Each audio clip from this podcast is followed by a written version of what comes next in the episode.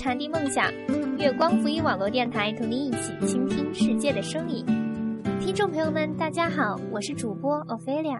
今天我希望通过《同桌的你》特别节目怀念一位我高中的同桌，他的名字叫小白。嗨，一眨眼就离高中毕业快五年了，你还好吗，同桌？后来我们上了不同的大学，山南海北，彼此也渐渐失去了联系。没有你的 QQ 号，没有你的新手机号，也没有能够在人人网里找到你。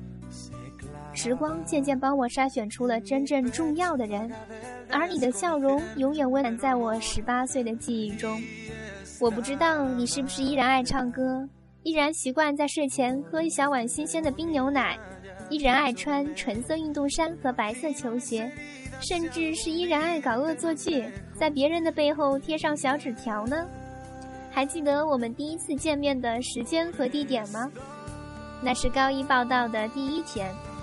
我因为找不到教室而迟到了。当我走进教室的时候，所有的座位基本已经被占据，我只能慌慌张张地走到最后一排，没有任何选择，坐在了你身边的空位上。那时你正侧着头趴在桌上休息，我无意中往你这瞄了一眼，不禁暗自感叹：你的五官轮廓真的很美，很精致。你似乎感觉到了什么，偏过头来。眯着眼睛，带着玩笑的语气跟我打了声招呼。那时我就发现你是一个性格随和、很好相处的一个女生。后来安排座位的时候，又很凑巧的被分到一桌，然后我们变成了学习中的黄金搭档。时常是你给我补物理，我帮你补英文。每次考试还会各自比一比谁进步的多，连输三次的那一方得罚钱。当然，仅仅是一块钱。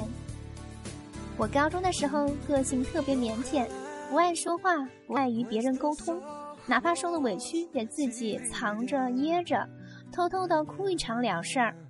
可你却会经常主动问我学习生活中的难题，看看是不是可以帮我排忧解难。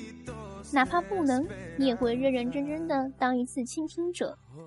你对待你的朋友也是如此，永远像太阳一样带来光和亮，温暖着别人。当时我觉得你是一个各方面都完美无缺的女生，可是直到有一天，你没有来上学，后来我才知道你的家庭并不是我想象中的那样幸福。那一天，你的父母在家里发生了很大的争吵，甚至到了离婚的地步。第二天你回学校。表情却依然是那么从容淡然，我在心里默默地惊叹着你的承受能力，突然对一直坐在我身边的你有了莫名的敬佩感。你一直以正能量来劝导我，可对于你自己，我却所知甚微。对自己深感愧疚的同时，也对拥有你这样一个好同桌而感到庆幸。你不仅是我的同学，更是我的好闺蜜。我们互相走进了彼此的内心世界，共同做了好多有趣的事儿。可是后来毕业了，我们却再也找不回曾经。毕业了，我知道可能不会再拥有比校园更美好、更纯粹的友情。那个时候我们拥有的不多，所求愈少，却满是心心相印的默契和发自内心的欢乐。逃过自习课去甜品店吃到直不起腰。一遍又一遍踏过校园很短却又很长的操场跑道，因为在夜市上淘到精致的小玩意儿而欣喜万分，肆无忌惮地疯过玩过，微笑地看着席卷满街的跑车和名牌，然后安静地在街角等公交回学校。我知道我们以后也会一样一样的拥有，但是拥有的同时也是失去的开始，没有浪费太多的金钱。可却连记忆都是笑的模样。或许年轻本身就是一出喜剧，没有繁文缛节的束缚，没有跌宕起伏的剧情，就像生涧里潺潺的溪水，清幽舒缓，暗香自来。远远观望，那抹雨润烟浓的水雾，裹不住青春粉嫩的风坊。你教会了我很多东西，特别是在我对外界事物的认知度上。而这一切从根本上改变了我的个性。你让我明白，青春应该是赤诚热烈、翻腾跳跃的。说它是感性大于理性的年华也无可厚非。为什么要作茧自缚在自己的小世界里呢？大胆的迈出步伐，去做自己喜欢的事儿，哪怕做的不好，在这个年龄也是可以被理解并宽恕的。现在不想做的事儿，以后可能连想的心情都消失殆尽了。淡定从容和心如止水的心态是岁月积淀的附属品，不用刻意的去追求。你教会我用一颗感恩的心去面对生活。毕业了，我依旧追寻美好，钟爱美食，相信爱情和友情，任时光辗转老去，却始终保鲜赤子之心。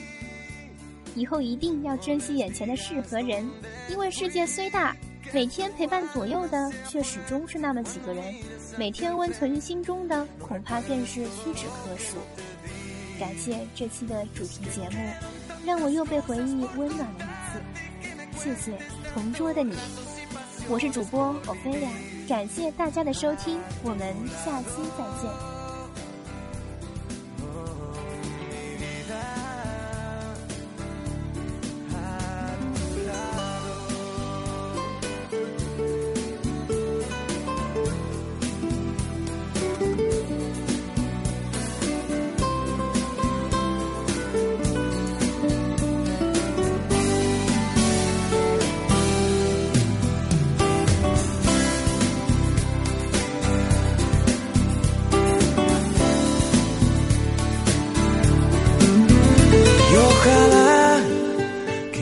Nuestros ojos si brillen mañana.